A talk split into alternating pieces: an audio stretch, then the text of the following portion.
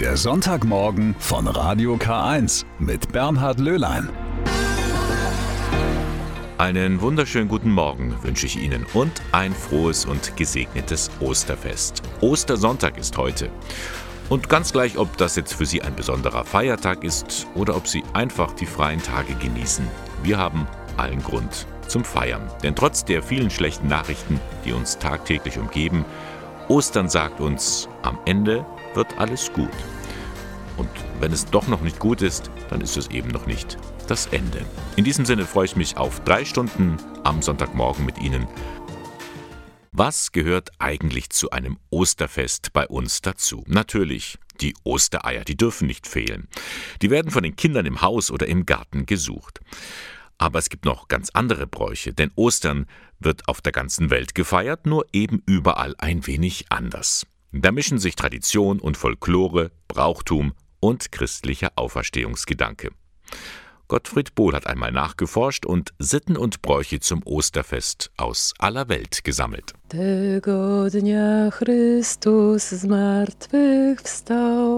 Dieses Lied singt man am Ostersonntag. Und zwar in Polen in der Nuta Metzners Heimat.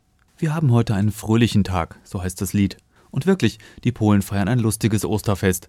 Buchstäblich feucht-fröhlich. Am Montag, da gibt es einen Brauch, dass zum Beispiel die Jungs die Mädchen mit Wasser begießen, das heißt Schmingus Dingus. Und da kommen die armen Mädchen nach Hause total nass. Andere Länder, andere Sitten. Bunt bemalte Eier etwa, die hat Eva Machangu aus Tansania erst in Deutschland kennengelernt und schätzen als Lebenszeichen nach dem kalten Winter.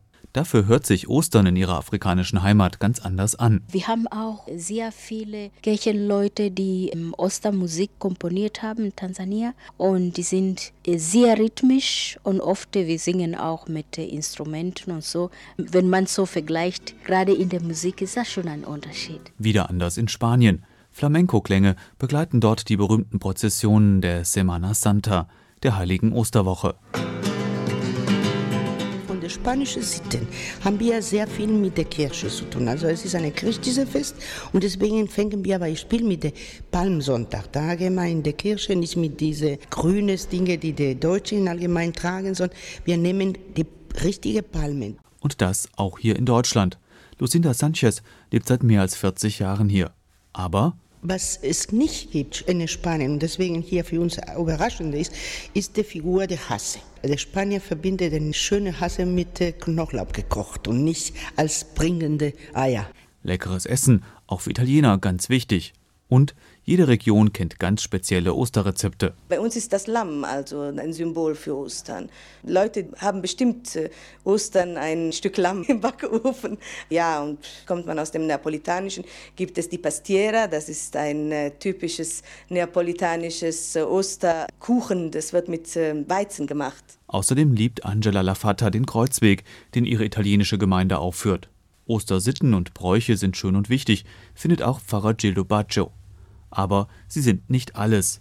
Der vielbeschworene Dialog der Kulturen muss mehr sein als nur ein gegenseitiges Bestaunen. Italienische Kultur oder meine spanische Kultur oder muslimische Kultur ist anders als diese kleine folklorische Bräuche eigentlich. Zu Ostern schenken wir uns ja natürlich gerne eine Kleinigkeit, also zum Beispiel Bücher, DVDs oder Kuscheltiere. Nur gut jeder Dritte legt Eier ins Osternest, so eine aktuelle Statistik. Trotzdem, die Eier gehören zu Ostern wie die Krippen zu Weihnachten. Aber warum eigentlich Eier? Gibt es da eine Verbindung zum Christentum? Annika Teiber-Groh hat sich schlau gemacht und ist ganz nebenbei dem Osterhasen auf die Spur gekommen. Jetzt werden sie wieder versteckt und verborgen, gesucht und gefunden. Ostereier. Ob bunt verziert, aus Schokolade oder Marzipan. Vor allem Kinder freuen sich auf diesen Teil des Osterfests. Aber woher kommt diese Tradition eigentlich? Verzierte Eier gibt es schon seit Zehntausenden von Jahren. In Afrika hat man zum Beispiel verzierte Straußeneier gefunden, die 60.000 Jahre alt sein sollen. Die frühen Christen haben Eier dann rot bemalt, um an Jesu Blut zu erinnern. Eier passen gut zu Ostern, weil sie ein Symbol für neues Leben sind. Im alten Ägypten, in Phönizien und in Persien galt das Ei sogar als Ursprung der Welt. Alles Leben schlüpfte aus dem mystischen Ei, das eines Tages vom Himmel fiel. In der katholischen Kirche gibt es seit dem 12. Jahrhundert die Eiersegnung. In Deutschland tauchen gefärbte Eier erstmals im 13. Jahrhundert auf. Auch in vielen anderen Ländern und Religionen gibt es den Brauch gefärbter und verzierter Eier. Und wer bringt die Eier? Bei uns ist das der Osterhase. Aber früher waren das auch viele andere Tiere. Der Osterfuchs in Teilen Westfalens, der Kuckuck in Teilen der Schweiz und der Storch in Thüringen. Der Osterhase hat sich dann durchgesetzt. Warum genau er die Eier bringt, ist nicht geklärt. Wissenschaftler vermuten, dass der Hase als fruchtbares Tier besonders mit dem Frühling verknüpft ist. Heute versteckt der Hase die Eier dem Brauch nach in ganz Deutschland. So hat er eine große Berühmtheit erlangt und es sogar bis nach Amerika geschafft. Ostern ohne Ei, das ist einfach unvorstellbar. Wir haben ja vorhin schon gehört, was das Ei mit dem Osterfest zu tun hat. Eine besondere Ausstellung dazu bieten jetzt die Ingolstädter Gnadental-Schwestern an. Kunst am Ei heißt sie. Und dafür hat die Initiatorin, Schwester Edith Heubel, eine beeindruckende Vielfalt an bemalten oder gestalteten Eiern zusammengetragen in ganz verschiedenen Größen. Da gibt es perforierte, bestickte oder sogar bedruckte Eier. Ich bin einmal ins Kloster gegangen und habe mir einige dieser Prachtstücke zeigen lassen. Schwester Edith, Oberin der Gnadentalschwestern hier in Ingolstadt. Schönen guten Morgen. Kunst am Ei. Woher kam die Idee, diese Ausstellung zu konzipieren? Die Eier insgesamt wurden uns als Nachlass vermacht. Ein kunterbunter Durcheinander mit Eiern, die ich erst sortieren musste und dann einiges gewachsen ist. Man hat dann dieses Ei entdeckt oder jenes Ei, hat Hilfe gebraucht bei manchen Signierungen. Die meisten kenne ich gar nicht, die meisten Künstler. Aber es hat herausgefordert, das kann man nicht in irgendwo in einer Schachtel oder Kartons lassen. Das muss gezeigt werden. Es ist so wertvoll. Von wie vielen Eiern sprechen wir denn? Oh Gott. Äh, unsere Fotografin hat für die erste Ausstellung, die wir geplant hatten, 150 Eier fotografiert und da habe ich, glaube ich, bestimmt noch mal so viel. Sie sagen, Sie hatten die Ausstellung schon mal geplant in Mörnsheim ja. vor Corona, aber das ging dann nicht. Jetzt haben wir sie in Ingolstadt.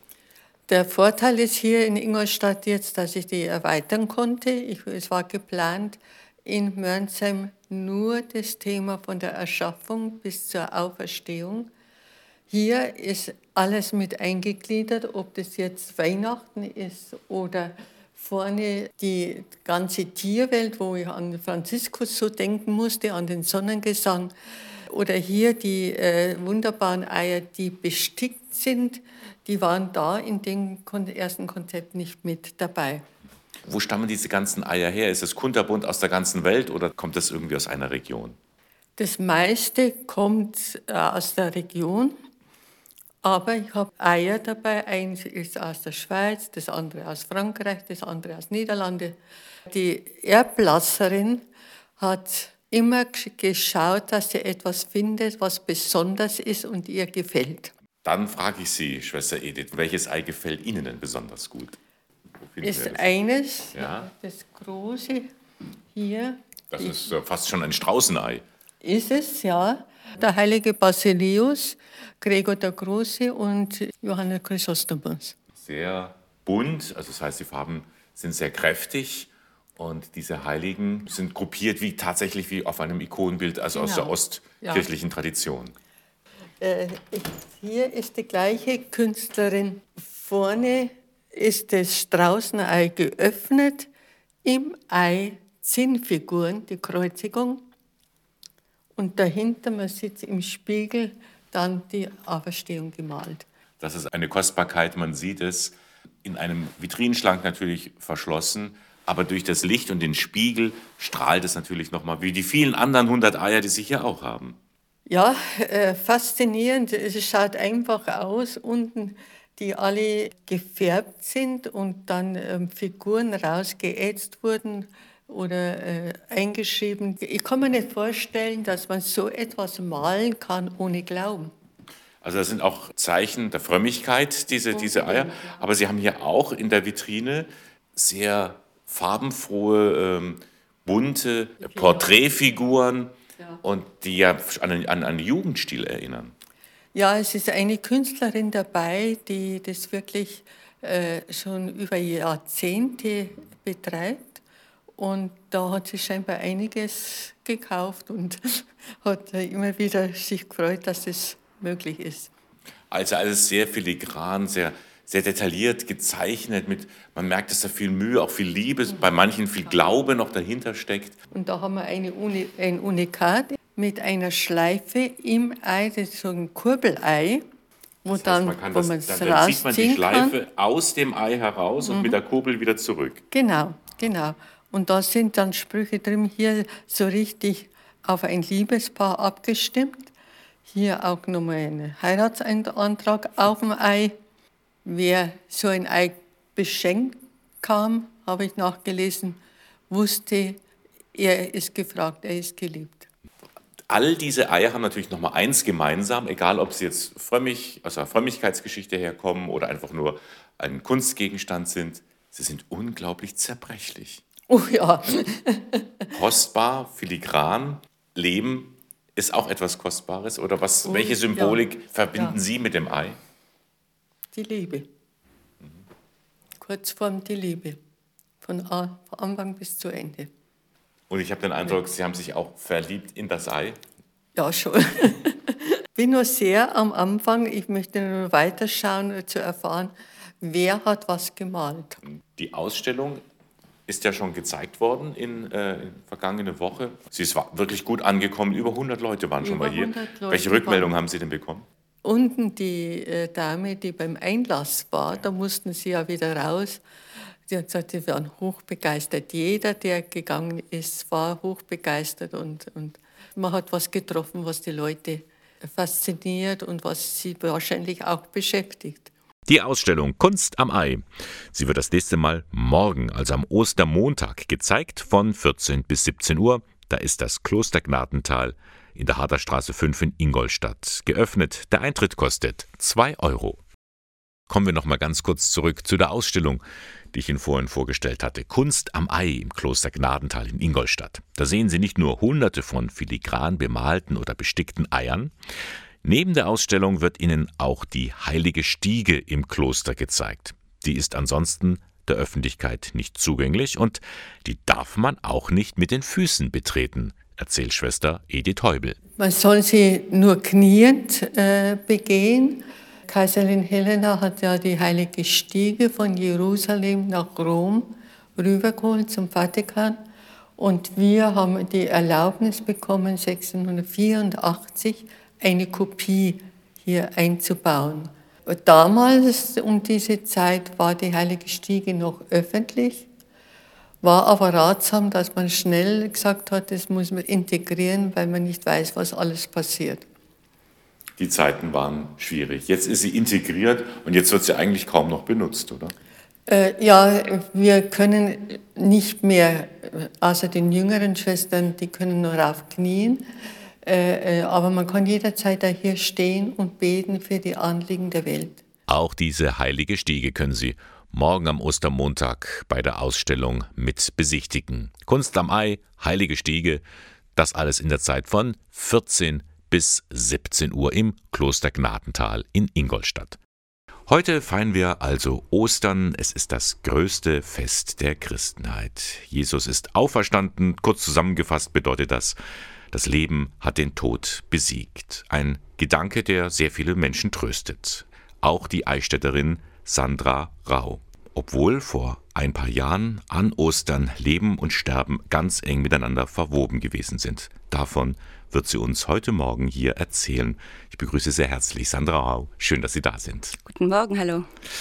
Sie sind seit einiger Zeit in Eichstätt sozusagen hängen geblieben als Studierende, oder? Ja, mit Umwegen eben äh, in Bonn und dann sind wir als Familie mit meinem Mann, den habe ich in Bonn kennengelernt und geheiratet, nach Eichstätt zurückgekommen und wohnen jetzt seit fünf Jahren hier mit unseren Kindern. Wie viele haben Sie? Drei, ähm, eine Magdalena, die ist sieben, Anna ist vier und Irenäus drei Jahre alt. Genau, drei Kinder, aber es wären eigentlich vier gewesen. Genau. Und davon möchten Sie uns erzählen. Was ist damals vor sechs Jahren passiert? An Ostern 2017 war ich mit unserer zweiten Tochter schwanger. Sie hatte damals auch schon einen Namen, Johanna, und so heißt sie bei uns in der Familie und ist ganz präsent für die Geschwisterkinder. Das war im achten Monat der Schwangerschaft. Da haben wir in äh, Bonn in der KHG, dort haben wir Ostern mit vorbereitet. Ich war da bei der Liturgie dabei, habe für die Band, für die Musik Verantwortung getragen und habe ähm, wirklich sehr äh, freudig dort die ganzen österlichen Tage, das Triduum mitgestaltet und äh, die Osternacht gerade so gesungen. Dann merkte ich am Ostermontag, dass irgendwie der Bauch doch ein bisschen fest ist. Dass ich dachte, ich bin sehr müde einfach von der, von der freudigen Anstrengung der, der Feiern. Dann war es aber ein bisschen mehr als eine Müdigkeit und dann dachten wir mit meinem Mann, wir gehen vielleicht doch lieber zur Hebamme und äh, checken, was, was ist, ob denn alles in Ordnung ist, ob das nicht schon vorzeitige Wehen sind. Hm. Sonst verlief die Schwangerschaft ganz normal in dieser Zeit? Ja, oder? es war alles gut. Mit dem, mhm. mit dem Baby wurde immer, immer gelobt, dass alles, alles ähm, gut läuft. Ja. Und dann kam eine sehr traurige Nachricht. Genau, wir sind dann ins Krankenhaus gefahren, weil die Hebamme hatte dort eben Dienst stationär es war auch irgendwie, ich hatte jetzt nochmal unsere Erinnerungen durchgeblättert. Da, da hat mein Mann sich auch aufgeschrieben, ja, dass alle irgendwie so unruhig waren und jeder versuchte, Herztöne zu finden. Dann wurde der Chefarzt äh, am Ende gerufen, der dann am, ähm, am Ultraschall festgestellt hat, dass das Baby nicht mehr lebt. Ich, ich war überrascht, aber. Damit hatten Sie nicht gerechnet? Nee, es gab ja keine Anzeichen. Also es waren dann wirklich nur diese Wehenspannung, die dann kam, eben am Ostermontag. Das ist dann so stelle ich mir das vor, so ein ganz harter Schlag. Man erwartet, dass ein Monat später das Leben da ist, im Arm gehalten wird und dann ist dann ein totes Baby. Ja. Es war heftig, aber es war gleichzeitig noch von dieser österlichen Erfahrung getragen. Mhm. Also auf dem Weg ins Krankenhaus, in, in der Sorge, in der Aufregung, habe ich gesagt, wir beten jetzt, wir singen jetzt einfach. Und wir haben Halleluja-Lieder gesungen, weil wir gerade Die dieses Geheimnis gefeiert ja. haben. Mhm. Ja, das war das, was uns äh, jetzt innerlich und gebetsmäßig am meisten bewegt hatte. Und so, so haben wir das mit diesem Halleluja auf den Lippen, mhm. ganz komisch irgendwie äh, aufgenommen und ja, schon sehr stark auch damit verknüpft, dass es jetzt Ostern ist. Also das war für mich sehr, sehr präsent.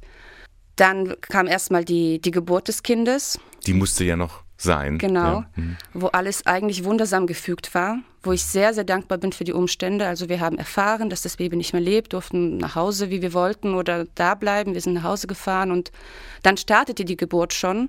und wir haben uns entschieden, das Kind zu Hause zu bekommen. Die Hebammen waren dafür auch ausgebildet.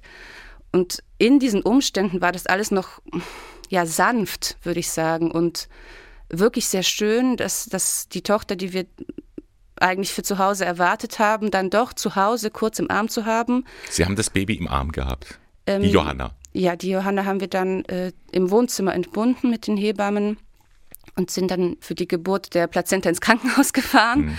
Und es war wirklich, jeder Schritt war so, dass ich dankbar sein konnte für, für das, was war. Im Krankenhaus hatten wir dann wirklich gute Begleitung und Zeit, das verstorbene Kind irgendwie doch willkommen zu heißen. Auch so wirklich ihren kleinen Leib, der noch ziemlich unversehrt war, weil sie war wahrscheinlich noch nicht lange tot. Auch wirklich dieses Geburtserlebnis zu haben, natürlich mit, mit diesem anderen Gefühl. Dieses Baby regte sich nicht mehr. Ja. Ja, Sie können da heute relativ frei darüber erzählen. Es scheint so, etwas trägt Sie bis heute, um diesen Verlust zu verarbeiten. Das hängt ganz eng mit Ihrem Glauben zusammen. Ja, für mich ist es von, von vornherein klar gewesen, dass das Kind bei Gott geborgen ist gerade aus dieser Erfahrung der Osternacht, wo wir eigentlich feiern, was Gott für uns tut, welche Verheißung des Lebens er für uns real macht, äh, war es für mich klar, dass das für dieses Kind auch gilt. Ich hatte, als ich dann zurückgedacht habe, wann kann es passiert sein, dass sie denn gestorben ist, weil das ist ja im Mutterleib merkt man es ja nicht, äh, habe ich das für mich so festgelegt, das war in der Osternacht. Das war wirklich da, wo wir Christen feiern, dass Jesus aufersteht, im Verborgenen, keiner sieht es. Und für mich war dieser Tod der Tochter, die, die Johanna, die da stirbt, ohne dass ich es merkte. Ich, ich wurde nachts äh, wach einmal und habe eine letzte Bewegung gemerkt. Für mich habe ich mir das jetzt so gemerkt. Und vielleicht war das ihr, ihr letztes Strampeln. Ähm, und für mich war es wirklich so, sie, sie geht mit Jesus direkt in diese, also Jesus, der auch versteht, zieht sie mit. Das, das war für mich ganz, ganz, ganz früh nach dieser Nachricht schon so eine, so eine Sicherheit. Es ist paradox. Wir Christen feiern an Ostern die Auferstehung. Sie erleben den Tod, aber für sie lebt Johanna wohl auch in einer anderen Dimension weiter. Ja, Das ist, äh, das ist für, äh, für uns ganz klar und es wurde irgendwie für mich bewusster, was dieser Auferstehungsglaube bedeutet, weil ich das ja meiner kleinen Tochter und jetzt auch den Geschwistern, die gefolgt sind, immer wieder vermitteln darf ähm, dass, dass sie eine Schwester haben. Manchmal zählen sie dann eben auch vier Kinder auf und sagen, ja, die eine ist schon verstorben, die ist schon im Himmel. Zum Beispiel Magdalena, die Älteste, die lebte auch dann Beziehung zu der Schwester.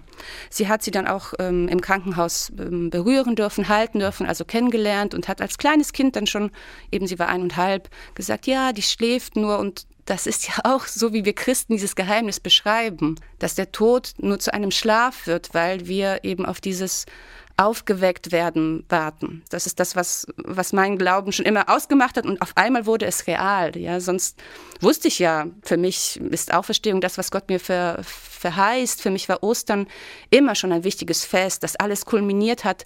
Aber durch diese Erfahrung hat Ostern diesen ganz existenziellen Charakter bekommen, wo, wo auch mein eigenes, mein eigenes Leid, etwas, was nicht sein soll, dass wir dieses Kind nicht bei uns haben und es nicht aufwachsen sehen, das ist blöd. Mhm. Aber darin war dennoch diese Erfahrung schön, weil, wir, weil ich wirklich erfahren durfte, diese Auferstehung trägt mich.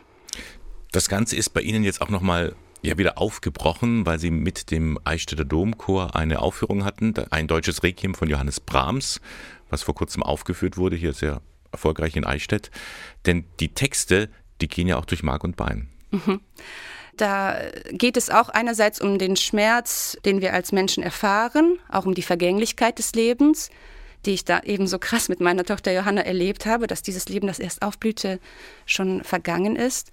Äh, und Brahms hat zum Beispiel eine Textstelle, das Leben des Menschen ist wie Gras, das Gras ist verdorret, die Blume abgefallen. Also lyrische Texte aus dem Alten Testament, die auch wirklich diesen sehr sanften Tod, sag ich mal, weil das war ein Mini-Baby, für mich dann nochmal so in Erinnerung gebracht haben und dann auch diese Texte, in denen, in denen dann gesungen wird, dass mit der Wiederkunft Jesu, mit der Wiederkunft des Herrn eben diese Menschen irgendwie erwartet werden, dass wir geduldig sein müssen, dass eine Frucht aufgeht, dass es ein Wiedersehen gibt. So habe ich das in den Proben, weiß ich noch einmal, geht so ein Satz zu Ende und ich sitze da mit einer Träne im Auge und darf diese Trauer wieder neu kennenlernen, aber auch gleichzeitig diesen großen Trost, dass ich weiß, ja, ich, ich erwarte diese kleine Tochter dann. Das ist ja genau das, was wir auch an, an Ostern glauben, Tod und Auferstehung, ganz eng miteinander verwoben. Vorauf in vielen Familien ist ja auch vielleicht ein ähnliches Schicksal, dass eben ein Kind totgeboren ist oder nicht lebendig zur Welt kommen kann. Was können Sie da als aus Ihrer Erfahrung mitgeben? Nicht jeder hat ja diesen tiefen Glauben, der Sie getragen hat. Ich glaube, dass für mich diese Erfahrung des Todes und der Auferstehung an Ostern eben mit unserer Tochter Johanna für mich so wichtig ist, deswegen, weil ich einerseits selber diesen Trost erlebt habe, aber auch andererseits das immer wieder unseren Kindern erzähle. Und da merke ich, wie, wie tragend das werden kann für die Kinder. Wie viel von dem, was wir als Christen glauben, darin für sie real wird. Also wenn meine Kinder von der Auferstehung der Toten hören, dann haben sie eine Vorstellung davon, weil sie wissen, ja, dann äh, irgendwann ist versprochen, dass Jesus wiederkommt und alle Toten werden wieder leben und dann werden wir unsere Schwester Johanna treffen. Also es ist diese riesen theologischen Themen, die uns vielleicht im Alltag so weit, weit weg erscheinen, werden dadurch für uns als Familie greifbar und das finde ich wunderbar, weil sogar Kinder das verstehen können. Mhm. Ja. Kinder haben oft einen ganz besonderen Draht zu den Geheimnissen, die Erwachsenen mehr und mehr verborgen bleiben. Frau, ich danke Ihnen ganz herzlich, dass Sie diesen Mut haben, darüber zu erzählen und vielleicht auch anderen Kraft und Hoffnung gegeben haben. Alles Gute und ein schönes Osterfest. Danke sehr gerne, Ihnen allen auch. An ihm kommen wir nicht vorbei. Er ist einfach der tierische Hauptdarsteller am Osterfest, der Osterhase. Allein in Deutschland werden für das Osterfest mehr als 200 Millionen Schokohasen produziert und damit schlägt der Osterhase klar den Weihnachtsmann. Der kommt gerade mal nur auf schlappe 144 Millionen Schokoexemplare. Aber wie kommt nun der Mümmelmann zu seinem ganz besonderen Job? Christian Turey weiß, wie der Osterhase läuft. Weil der sehr verwandt ist mit den Hühnern, wissen Sie? Das ist direkte Verwandtschaft und so ist das möglich. Also die Henne hat ja keine Zeit, weil die muss ja legen. Der Hase ist quasi der Postbote. Der klaut die bei den Hühnern und dann vercheckt er die an die Kinder. Oder an die Eltern, dass die die für die Kinder verstecken können, sozusagen. Das ist denen sein Business. Ich habe das so gelernt als Kind und da glaube ich auch heute noch dran, dass der Osterhase die Eier legt, färbt und in die Nester legt. War das nicht so, dass das irgendein germanischer Brauch war und der Hase, also sowohl der Hase als auch das Ei für Fruchtbarkeit stehen oder irgendwie Frühlingserwachen oder sowas? Und deswegen bringt er das? Das kommt der Sache ziemlich nahe. Der Hase galt schon früher als Symbol für große Fruchtbarkeit, erklärt die Volkskundlerin Andrea Hartl. Weil er als eines der ersten Tiere im Frühjahr sehr, sehr viele Nachkommen gezeugt hat. Gleichzeitig galt der Hase auch als Symbol der Auferstehung. Weil er keine Augenlider hat, glaubte man, er schlafe nicht, so wie Jesus nicht im Tod entschlafen ist. Aber existiert der Osterhase wirklich? Katharina und Regina können ihn jedenfalls ganz genau beschreiben. Er hat lange Ohren, er ist braun, er hoppelt rum, er versteckt Eier, bringt auch manchmal Kuscheltiere und Schokolade. Und weil er so spendierfreudig ist, würde manches Kind ihn gerne mal einfangen. Johann hat schon einen Plan für eine spezielle Osterhasenfalle. Man tut das Grüne von der Möhre wegmachen und dann tut man in die Falle legen und dann kommen die Hasen her und dann schnappt die Falle zu. Möglicherweise bliebe seine Falle allerdings auch an den Ostertagen leer, denn Es gibt keine Osterhase, weil die Mamas und Papas verstecken immer die und Omas und Opas. Ja. mit diesen desillusionierenden Einsichten liegen die Kinder übrigens ganz auf einer Linie mit der Volkskundlerin. Der Osterhase ist eine bürgerlich-städtische Erfindung, denn den Kindern in der Stadt konnte man noch etwas vormachen, dass der Osterhase die Eier bringt und die Kinder auf dem Land wussten einfach, dass die Eier von der Henne kommen. Aber einen ganz entscheidenden Wettbewerbsnachteil für die Henne kann man nicht wegdiskutieren. Regina weiß nämlich genau, warum der Hase und nicht das Huhn die Ostereier bringt. Weil das Huhn nicht so lang laufen kann. Freuen sich also darauf, wenn der Langstreckenläufer Osterhase auch bei Ihnen vorbeigehoppelt kommt. Frohe Ostern! Nun schauen wir mal ein bisschen über den eigenen Tellerrand nach Fürth. Denn dort zeigt das Jüdische Museum Franken zusammen mit der katholischen Kirche Unsere Liebe Frau eine kleine Sonderausstellung zum Thema Kitsch im christlichen und jüdischen Kontext. Rabbi Duck und Holy Toast heißt die Schau.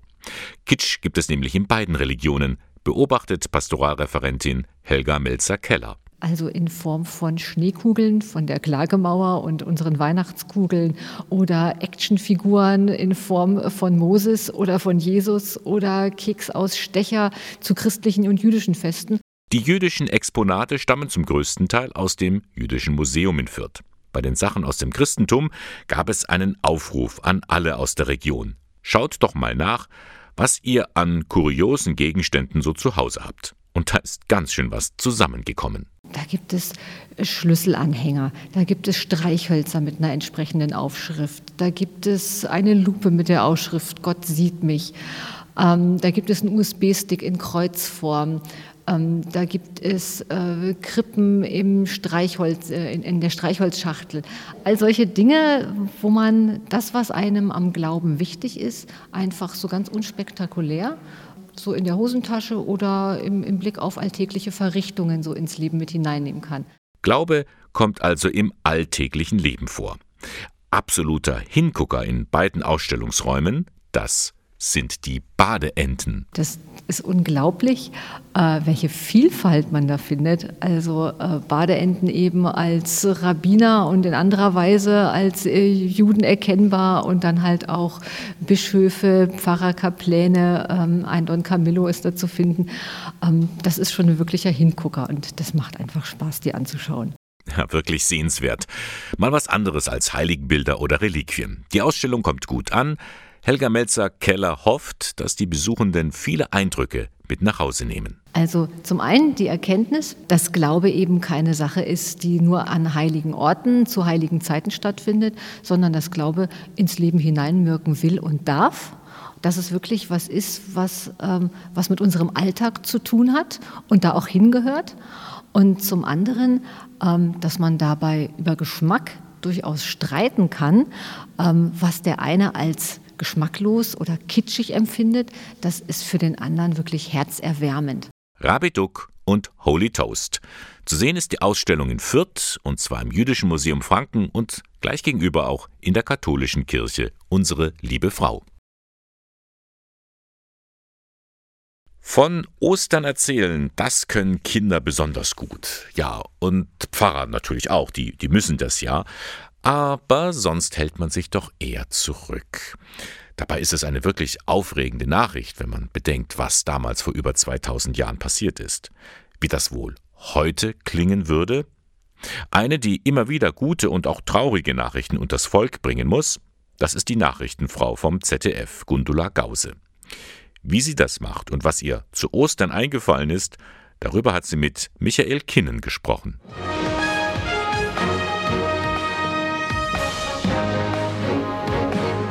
Und jetzt das Heute-Journal mit Gundula Gause. So klingt es jeden Abend, wenn Gundula Gause die Nachrichten im Heute-Journal moderiert. Dass nur schlechte Nachrichten echte Nachrichten sind, das spürt sie im täglichen Geschäft. Wenn aber Kinder Opfer von Gewaltverbrechen werden und sie darüber zu berichten hat, dann lässt das auch die professionelle Nachrichtenfrau nicht kalt. Natürlich. Die Meldungen, die mir am nahesten gehen, das sind die von Kindesmissbrauch, von Kindestötung, von verschwundenen Kindern. Eine solche Verrohung und eine solche unvorstellbare Brutalität ist für mich nicht zu verstehen. Und auch in solchen Situationen hilft ihr dann der Glaube, dass Gott trotz allem Leid in der Welt immer wieder sichtbar wird. Gott ist in der kleinen Blume, in den frischen Krokussen, die jetzt aus den äh, Wiesen sprießen, bis hin äh, zu unseren Gedanken, zu unserer Wertorientierung, zu einem tiefen Inneren. Und da wird jeder seine eigene Antwort finden. Und ich finde, mit Gott und mit der Bibel und mit dem Glauben hat man eine Chance dazu. Nicht nur jetzt, zu Ostern, macht sich Gundula Gauser auch Gedanken über Leben und Sterben, über Tod und Auferstehung. Ich war ein einziges Mal bei einem Tod dabei, als meine Großmutter starb und habe ihr nur gesagt, du gehst voran, wir kommen nach. Und ich habe mit ihr das Vaterunser gebetet. Für sie als Christin ist da die Auferstehungshoffnung. Doch wie stellt sie sich das konkret vor, das mit dem Leben nach dem Tod? Ja, es ist etwas Spirituelles, etwas Ideelles, etwas, was wir mit Händen nicht greifen könnten. Ich stelle es mir so vor, man ist bei Gott. Und da war doch mal was damals in Jerusalem zur Zeit Jesu. Die Nachricht schlechthin. Jesus ist von den Toten auferstanden. Wäre sich eine Eilmeldung geworden, hätte man damals die technischen Möglichkeiten gehabt. Wie würde die Nachrichtenfrau Gundula Gause diese Topmeldung heute unters Volk bringen? Eine Geschichte dieser Dimension müsste mindestens einen Korrespondentenbeitrag von drei Minuten äh, decken. Nein, also in 25 Sekunden die Geschichte von Tod und Auferstehung, von Kreuzigung, das ist nicht möglich, nein. Sie kennen das sicher auch. Irgendetwas ist wunderbar oder wunderschön, denn Wunder gibt es immer wieder. Wunder geschehen. Aber stimmt das wirklich? Dieser Frage ist einmal eine ZDF-Reportage nachgegangen. Wenn das Unmögliche wahr wird, wie Wunder unser Leben verändern. Am Ostermontag, also morgen, wird sie gesendet und ist dann auch noch in der Mediathek zu finden. Colin Ulmen Fernandes führt uns zu wahren Wundern, obwohl sie von sich selber sagt, ich bin gar nicht religiös.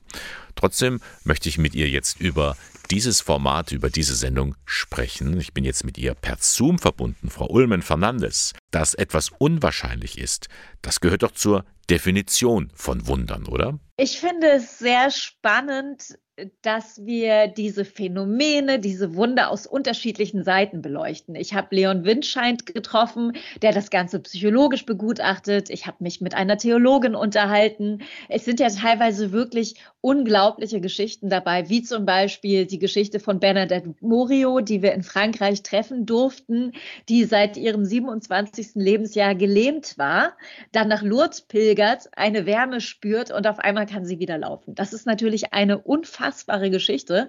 Und wenn man das runterbricht, würde ich sagen, wer nicht an Wunder glaubt, ist kein Realist. Nun, um Wunder zu erleben, da darf man sich nicht hängen lassen. Definitiv, ja. Darum geht es ja, dass man eine Prognose bekommt, wie zum Beispiel Anne, die wir begleiten durften, der gesagt wurde, dass es jetzt bald zu Ende geht. Und jetzt geht sie fröhlich in Bayern mit ihrem Hund spazieren. Es war für mich so unglaublich, Anne treffen zu dürfen. Sie war höchst emotional, als sie davon erzählte. Wenn einem die Ärzte sagen, das war's jetzt mit dir diese Kraft aufzubringen, trotzdem weiterzukämpfen, das hat mich sehr beeindruckt. Demnach erlebt ein hoffnungsloser Mensch keine Wunder, man muss sich tatsächlich auch ein bisschen bemühen. Unsere Theologin sagt, Wunder sind nichts für Couch Potatoes. Also wer auf der Couch hängt und meint, soll das Schicksal bitte entscheiden, der wird wahrscheinlich zu Hause auf der Couch kein Wunder erleben. Sie sagt, man muss dafür eben auch ein bisschen was tun. Tja, und manchmal kommt dann auch ein Vogel geflogen. Das zeigen Sie in Ihrer Sendung. Wie war das? Da sitzt jemand irgendwo in Syrien, hat komplett äh, sich verlaufen, weiß überhaupt nicht, wie man wieder zurück in die Zivilisation kommt. Dann kommt ein Vogel und er läuft diesem Vogel nach und ist dann auf einmal wieder unter Menschen. Also eine wirklich unglaubliche Geschichte. Und so gibt es einiges in unserer Sendung, wodurch man eben lernt, es lohnt sich zu glauben, es lohnt sich zu hoffen. Schauen wir mal auf unsere Alltagssprache, die ist ja ziemlich sehr verniedlichen.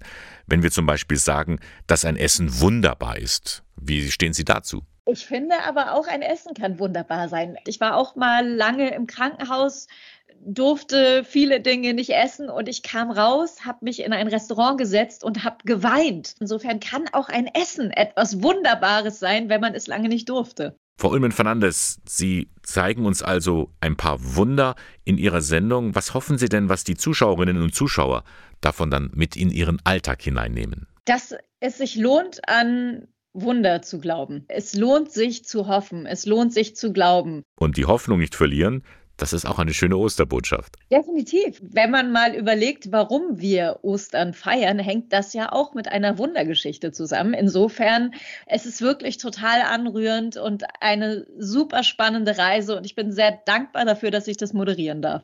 Ja, vielen Dank. Colin Ulmen Fernandes. Morgen können Sie die Sendung sehen. Wenn das Unmögliche wahr wird, wie Wunder unser Leben verändern. Die Sendung läuft von 17.30 Uhr bis 18.15 Uhr. Und wenn Sie da keine Zeit haben, kein Problem, sie ist morgen auch schon ab 8 Uhr in der Mediathek zum Anschauen für Sie bereit. Das war er, der Sonntagmorgen von Radio K1, heute am Feiertag, Ostersonntag. Ich danke Ihnen ganz herzlich fürs Zuhören, fürs Dabeisein, fürs Mitnachdenken, denn es gab ja auch einige sehr tiefgehende Themen, die wir heute behandelt hatten. Können Sie alles nochmal nachhören, in aller Ruhe, im Internet unter radiok1.de. Moderation und Redaktion der Sendung hatte Bernhard Löhlein. Sie finden uns in Eichstätt in der Luitpoldstraße 2. Ich darf Sie noch auf unsere morgige Sondersendung verweisen am Ostermontag von 8 bis 9. Da stellt Ihnen meine Kollegin Annika Teiberkroh einige kuriose Geschichten von Heiligen aus unserer Region vor. Nicht verpassen, morgen ab 8 Uhr. Ihnen noch einen schönen Feiertag. Bis zum nächsten Mal. Ihr Bernhard Löhlein.